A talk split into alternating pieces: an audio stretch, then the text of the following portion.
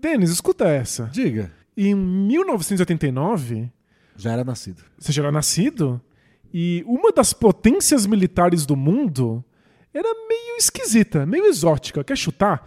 Quem era a sexta maior potência militar do mundo? Nossa, não, não tem esse conhecimento de história barra geografia política. Chuta um país. Sexto, ah, o Reino Unido. Não. Não. tá mais bem colocado que isso. É claro. Não sei, dá uma dica. Canadá. Não, não. A sexta maior potência militar do mundo em 1989 era a Pepsi.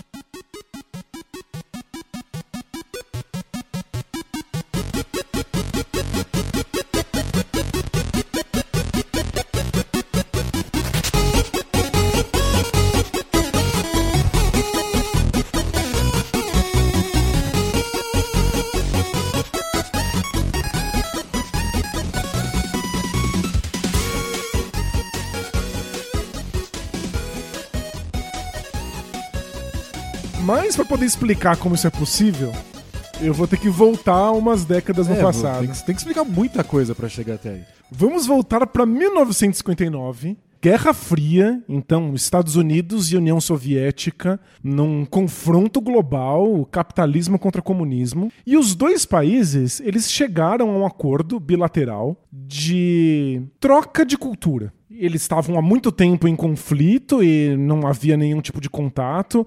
Eles acharam que era a hora de mostrar a um país para o outro o que, que eles estavam produzindo.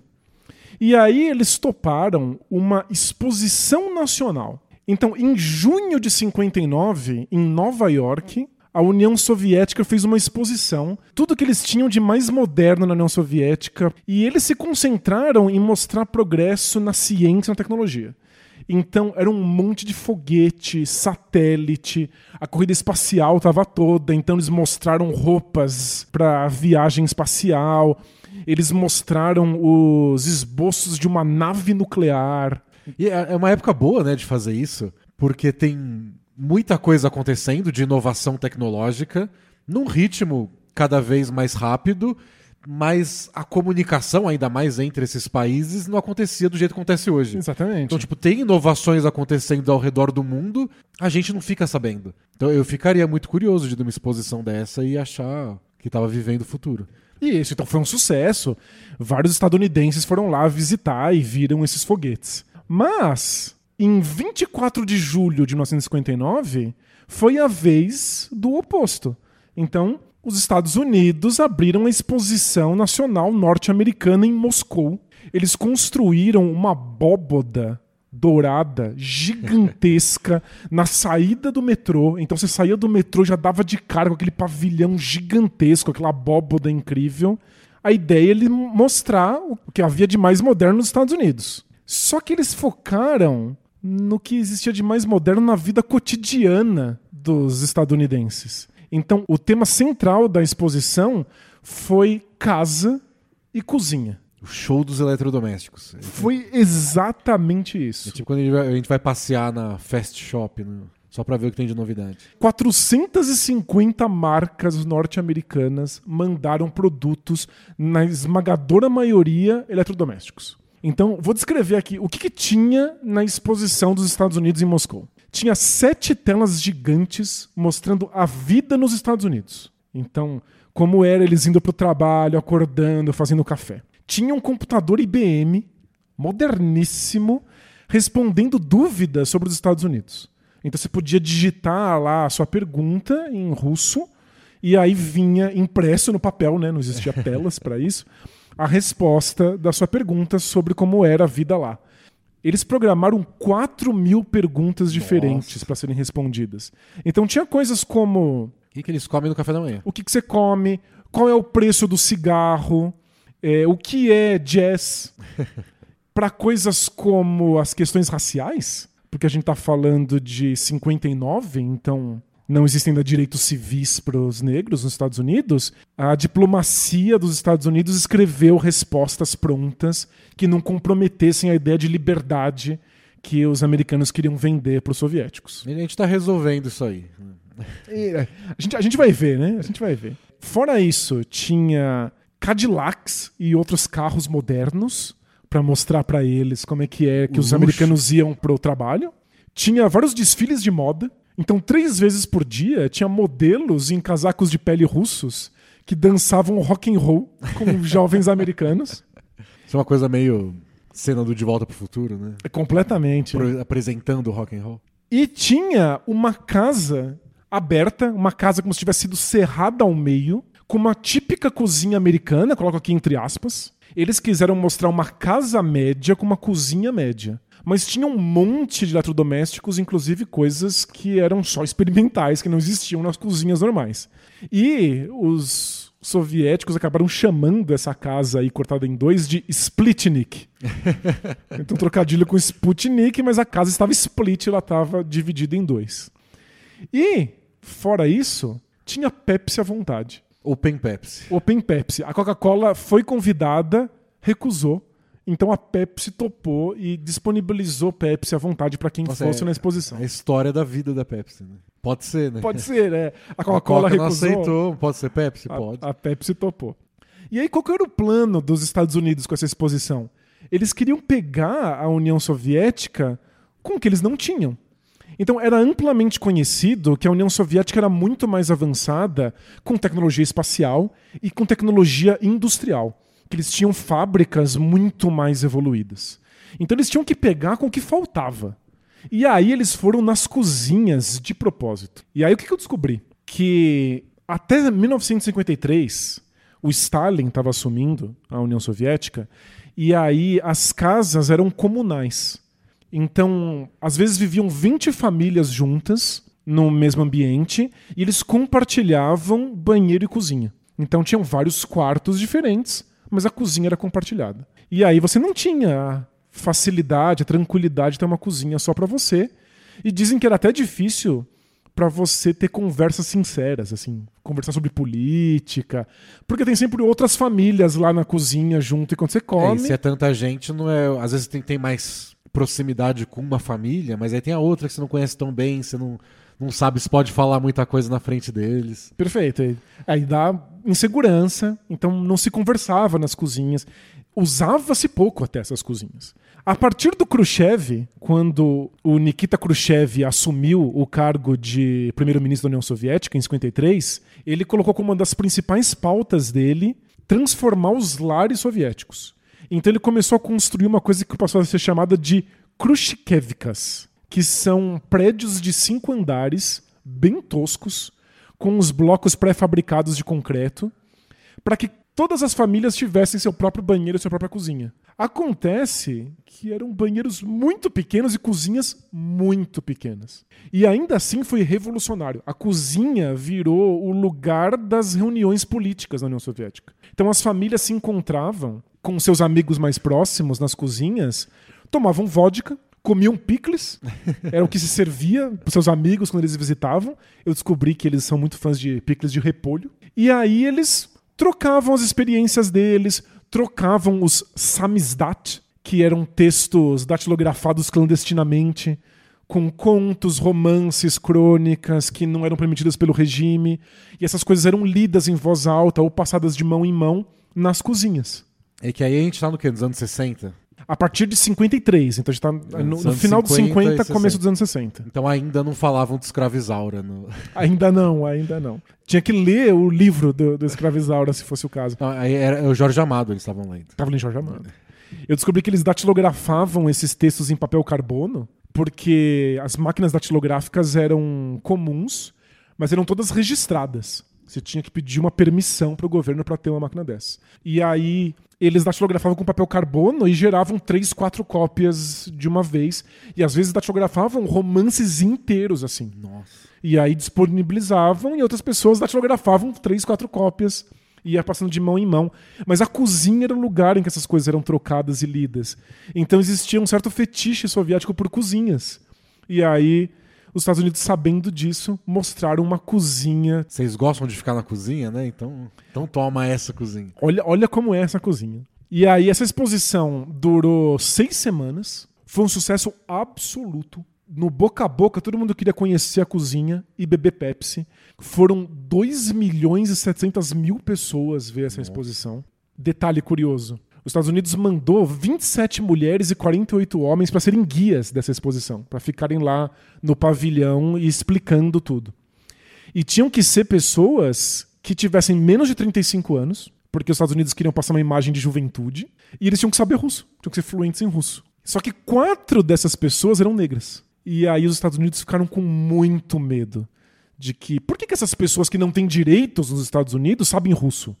Devem ser comunistas. Então teve que rolar uma investigação. Eles foram convocados para a Casa Branca para que eles pudessem então ser liberados e poderem ir com um discurso treinadinho para que eles não comprometessem a ideia de liberdade, mesmo sendo negros. É porque naquela época era sinônimo de desconfiança você querer aprender russo. Imagina? Você vai pegar uma pessoa que já aprendeu russo, vai lá, vai conhecer, vai morar lá, vai virar tudo espião. Hoje já eram, né? Vai saber. Então, eles foram treinados pelo jeito para ir lá, é, não só para dar as respostas certas, mas também para conseguir informação. Eles foram treinados em inteligência para ficar de ouvidos abertos.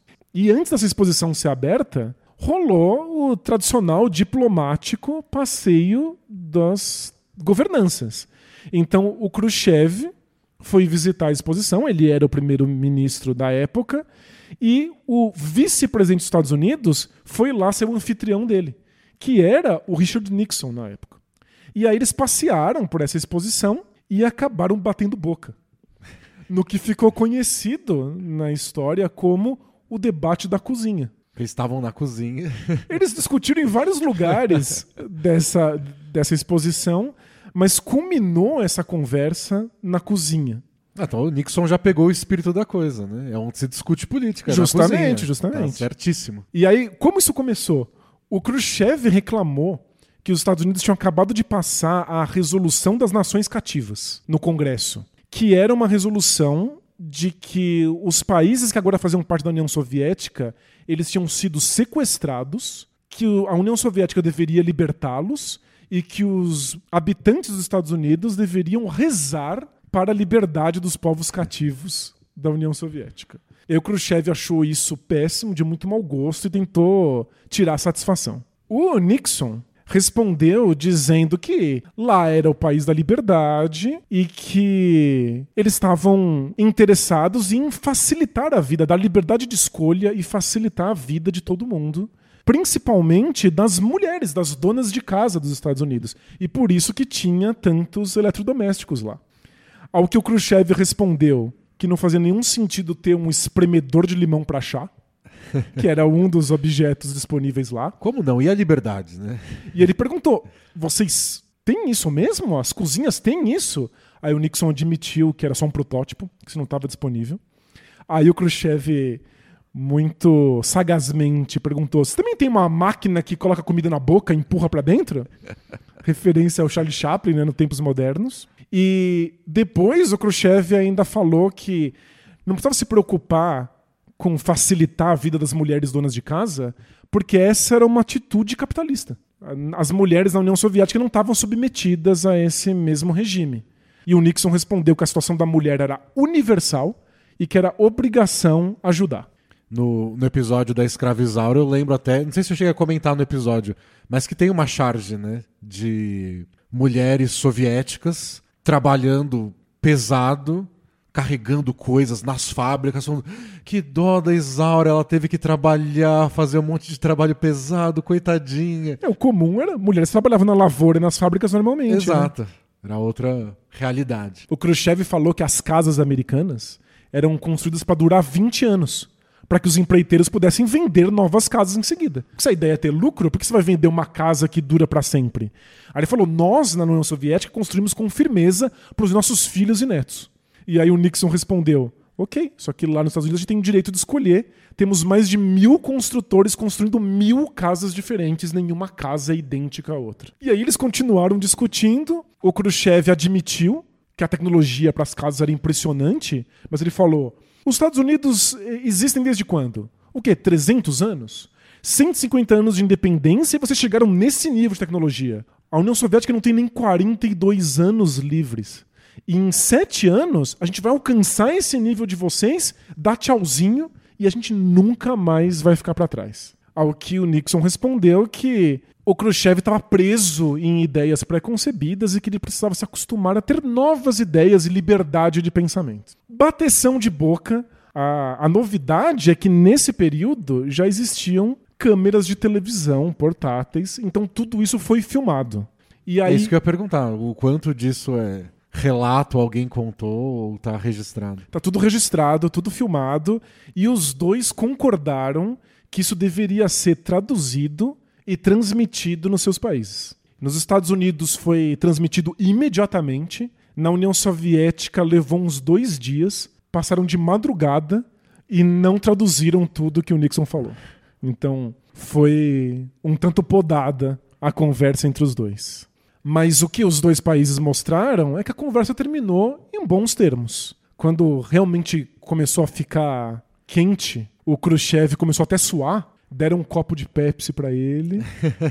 ele tomou uma Pepsi. Uma Pepsi geladinha. Uma Pepsi gelada. qualquer coisa. Deu uma refrescada e aí o Khrushchev falou: não, ó, o mais importante o que a gente quer realmente é paz no mundo inteiro, especialmente com os Estados Unidos.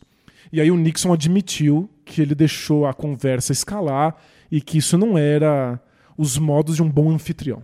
E de certa forma, né, não é novidade para ninguém naquela época, e nem relembrando hoje, que eram visões de mundo completamente diferentes. O que todo mundo esperava e torcia é, bom, só, só não despejem bombas nucleares uns nos outros. É, por favor, só não se explodam. Então, eles baterem boca, de certa forma, não é inesperado.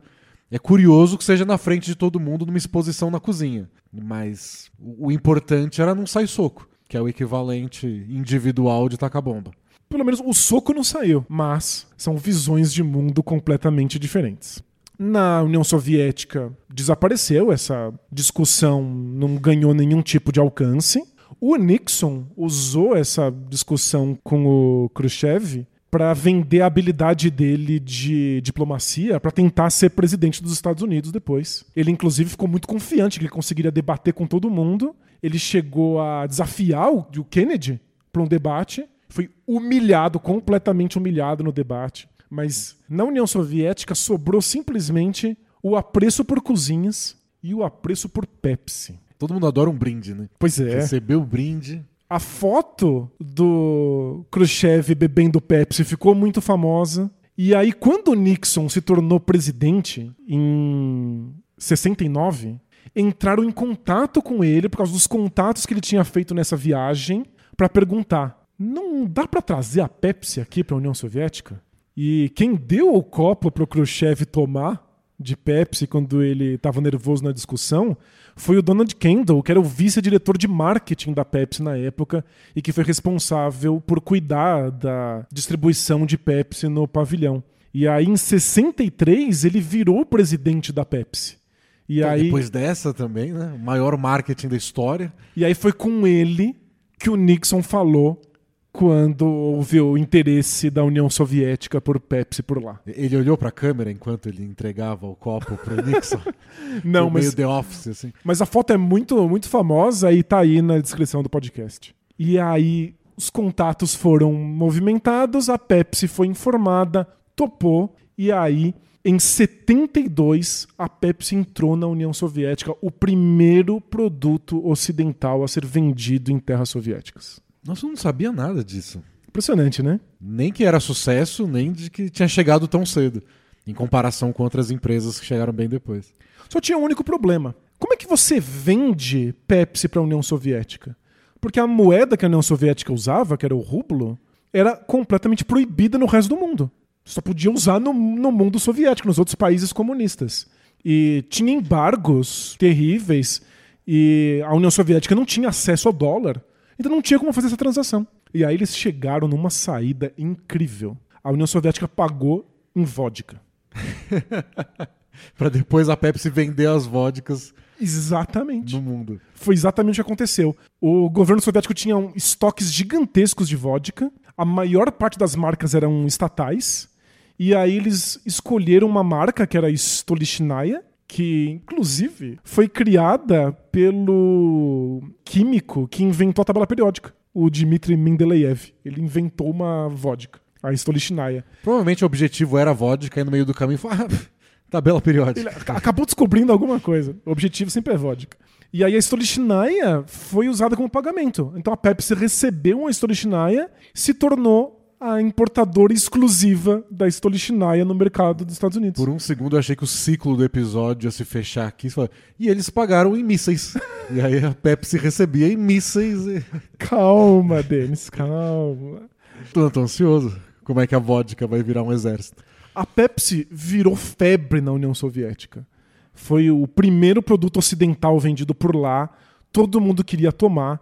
Em 89, a Pepsi tinha mais de 20 fábricas diferentes que engarrafavam Pepsi para o país inteiro. Então, grande pra caramba. Porém, tinha que renovar o contrato de permissão da Pepsi na União Soviética. E aí, quando eles fizeram as contas, a União Soviética tinha que pagar 3 bilhões de dólares por todas as Pepsi que estavam sendo produzidas e vendidas lá. Nossa. E aí não tinha como enviar 3 bilhões de dólares em Stolichnaya.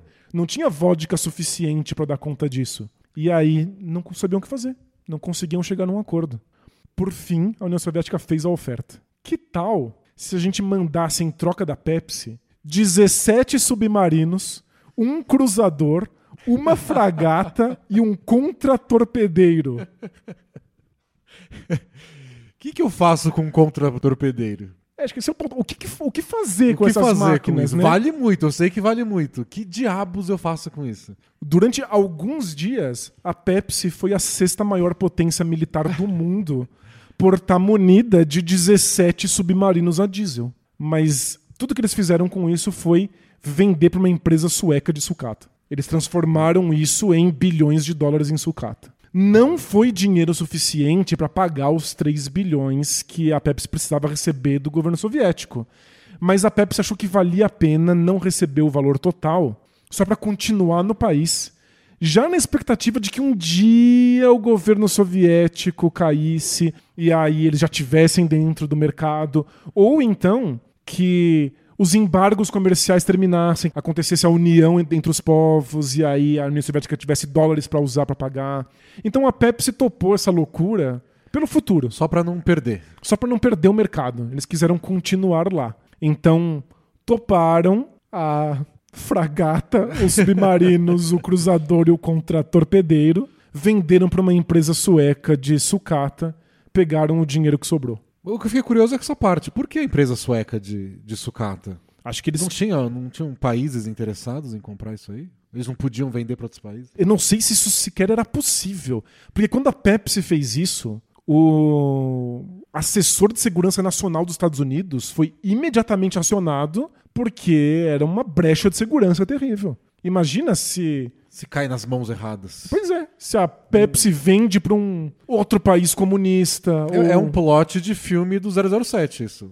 Armas soviéticas caem nas mãos do vilão X. Que não é um governo nem nada, é um vilão do James Bond. É, pois é. Nessa época, é, Cuba, se Cuba consegue uma frota de 17 submarinos, era muito arriscado. E eu acho que por isso eu o que eles escolheram foi se livrar. Eu imaginei o governo dos Estados Unidos, o exército americano comprando pra. pra usar, fica com a gente. Usar eles? Ah, fica com a gente e a gente sabe o que, que eles usam. E, e, a gente também não sabe quão obsoletos eram esses equipamentos, talvez não tivessem boas condições de uso. Não dá para ter muita certeza. Então, descartaram. Mas aí o diretor da Pepsi, quando foi abordado pelo assessor de segurança nacional, ele se defendeu assim: estamos desarmando a União Soviética mais rápido do que vocês. Eles forçaram a União Soviética a abrir mão de equipamentos mais rápido do que qualquer outra coisa na Guerra Fria.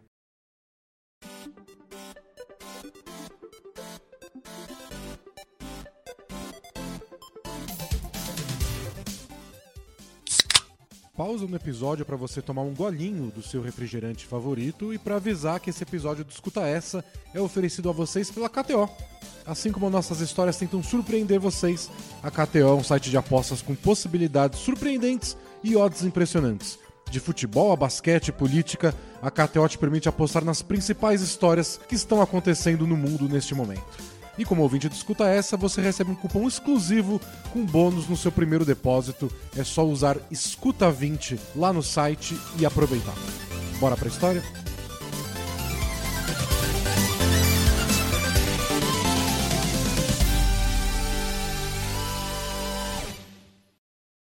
Tem uma história que tem algumas semelhanças com isso, que é meio famosa, que é a história da, da Volvo, a marca de carro sueca, na Coreia do Norte. Hum. Nos anos 70, a Coreia do Norte estava querendo fazer negócios fora do bloco comunista e parecia um lugar promissor. Depois da Guerra da Coreia, a, a economia deles parecia que ia deslanchar e alguns países se aproximaram, eles precisavam de tudo, de tipos de produto, não tinham carros. E aí eles, por algum motivo, entraram em contato com o pessoal na Suécia, com a Volvo, e levaram mais de mil Volvos para lá. E foi legal no primeiro momento. Pareceu um bom negócio.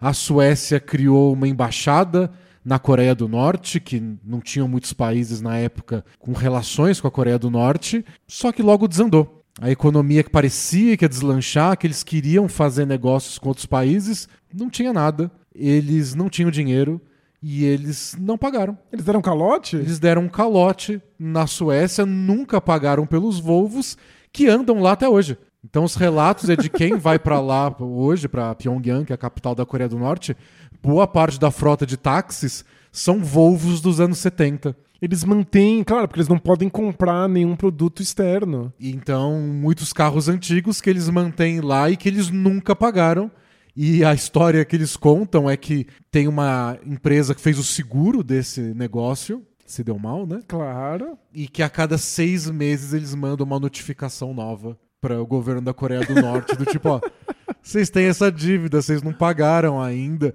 Só que eles nunca ofereceram submarino nenhum. Nossa, eles só não pagaram. Quais será que são os canais para você cobrar a Coreia do Norte? Por onde você manda essa pra mensagem? Onde você manda né? a cartinha, né? Tem que mandar para um, uma embaixada, né? Mas eles nunca responderam, nunca pagaram, provavelmente nunca vão pagar. Eles vão atualizando o valor, sei lá em quantos centenas de milhões de dólares está agora. Mas dizem que não foi um mau negócio. Porque mesmo assim, mesmo um calote? Para Volvo deve ter sido, mas talvez o governo sueco tenha ajudado de certa forma. Eles não faliram, né? Estão aí até hoje. Perfeito. Mas a Suécia ainda tem um papel importante, teve um papel importante todas as últimas décadas nas relações diplomáticas da Coreia do Norte com todo o resto do mundo, especialmente o Ocidente. Porque nessa época eles criaram a, a, a embaixada lá, criaram uma relação, tem gente lá sempre. Então acabou virando uma ponte esse negócio que eles nunca queimaram essa ponte. Então, para a diplomacia sueca foi importante, mas custou um calote aí de mais de mil carros que a Coreia do Norte só olhou e falou: ó, tenho como pagar não. Bom, desculpa eles perderam a chance de pagar com 17 submarinos. Eles precisam primeiro construir os submarinos, investir nisso. Eles têm uns mísseis agora. Pode mandar uns mísseis velhos. A Volvo pode entrar numa lista aí de maiores exércitos da atualidade. Bom, a Suécia tem experiência em fazer sucata dessas coisas, pelo que a gente é sabe, né? Então pode aproveitar.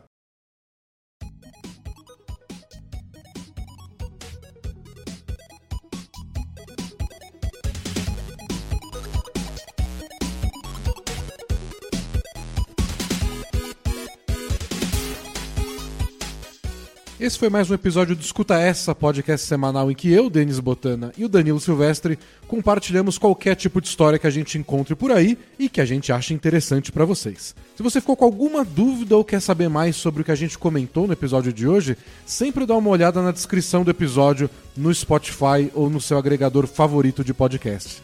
Lá a gente coloca as fontes, links, informações extras e possíveis correções sobre o que a gente conversou por aqui. Tem episódio novo toda quarta-feira e você pode escutar até direto no nosso site, o adid.studio barra escuta essa. Lá também tem o feed dos nossos outros podcasts, o Bola Presa, o Poco Pixel e Ilha Quadrada. E não esqueçam dos comentários. Ajuda muito a gente a saber o que vocês estão achando das histórias que a gente conta. Você pode deixar nos próprios comentários do Spotify ou mandar pra gente no e-mail escutaessa@aded.studio. Nessa semana, por exemplo, a gente recebeu o e-mail do Fábio Yoshikazu Kanashiro. Ele diz que acompanha a gente desde o Bola Presa no ano passado, escuta essa desde o início, ouve junto com a esposa e pede até pra gente dizer que ele ama a esposa, esposa do Fábio. Espero que ele diga isso pessoalmente também, não apenas através de podcasts, mas está dito. Mas o interessante é outra história que ele conta que eu vou ler aqui. Ó. Ele diz assim: ó, Sobre o Ignóbil, tema do, de dois podcasts atrás. Gostaria de compartilhar um relato pessoal. Em 2002, estava cursando o terceiro ano de bacharelado em física E numa disciplina de laboratório tínhamos que fazer um trabalho em grupo. Detalhe que era a sala inteira e o trabalho valia cerca de 40% da nota final. Tínhamos que escolher um experimento e reproduzi-lo. A disciplina era relacionada a eletromagnetismo, e um colega da minha sala sugeriu que reproduzíssemos um experimento da Universidade de Munique, que provou que a espuma da cerveja obedece à lei de decaimento exponencial. Para desespero meu e da maioria dos colegas, o professor da nossa turma gostou da sugestão. E ele não tinha gostado de qualquer outra ideia que tinha surgido até então, mesmo considerando que o tal experimento da cerveja não tivesse relação com eletromagnetismo, que era o tema da aula. Felizmente, eu e mais alguns colegas conseguimos propor um conjunto de experimentos para medir a velocidade da luz, que agradou finalmente o professor e nos garantiu uma boa nota final. O colega que sugeriu o experimento da cerveja desistiu da disciplina. E alguns meses depois, ficamos sabendo que o tal experimento da cerveja foi agraciado com o prêmio Ig Nobel. Até ouvir o episódio, não sabia que o prêmio tinha todas as disciplinas do prêmio Nobel, nem que tinha pesquisas que depois até se tornaram úteis. Foi muito esclarecedor poder ter conhecido mais sobre o prêmio. Abraços. Então tá aí, influenciando estudantes mundo afora. E o Rafael Farinelli mandou um comentário sobre o episódio lá da Escravizaura, a novela, e ele conta: ó, estive em uma fazenda na Rússia. Em 2017 namorei uma russa de Yevsk, capital da Udmurtia. Ela falou que iríamos visitar a fazenda da família dela. Usou esse mesmo termo, fazenda. Na época nem suspeitei, pois achei que uma fazenda poderia ser uma palavra de origem latina ou grega que se manteve em outras línguas também. Mas ao escutar o episódio notei que de fato fazenda é somente do português brasileiro e de fato é como se fosse uma grande casa de campo mesmo. E ele também conta que quando ele foi para lá em 2017 estava passando o Clone, a novela O Clone em horário nobre. Nos comentários do episódio passado de massagem, o Zidane, imagino que não aquele, disse que uh, adora quando a gente compartilha essas histórias mais pessoais, onde somos personagens. A gente até gosta, não sei se minha vida é tão interessante assim, como deu para ver no episódio da massagem, mas é, é divertido mudar um pouco às vezes. E o Alan Oliveira diz que, pensando em outro tipo de toque corporal, não a massagem, ele quer que o Danilo faça um episódio sobre luta. Devem ter boas histórias sobre lutas aí, o Danilo vai certamente achar uma no futuro. Bom, é isso. Por fim, não se esqueçam de seguir a gente nas redes sociais. A gente está no Twitter e no Instagram, no arroba escutaessapod. Vocês também podem mandar mensagens por lá. E compartilhem seus episódios favoritos com família e amigos, porque é assim que os podcasts crescem. O Escuta Essa é uma produção da D&D Studio, parceria entre eu, Denis Botana, o Danilo Silvestre e o Adriano Brandão. Até a próxima e tchau, tchau!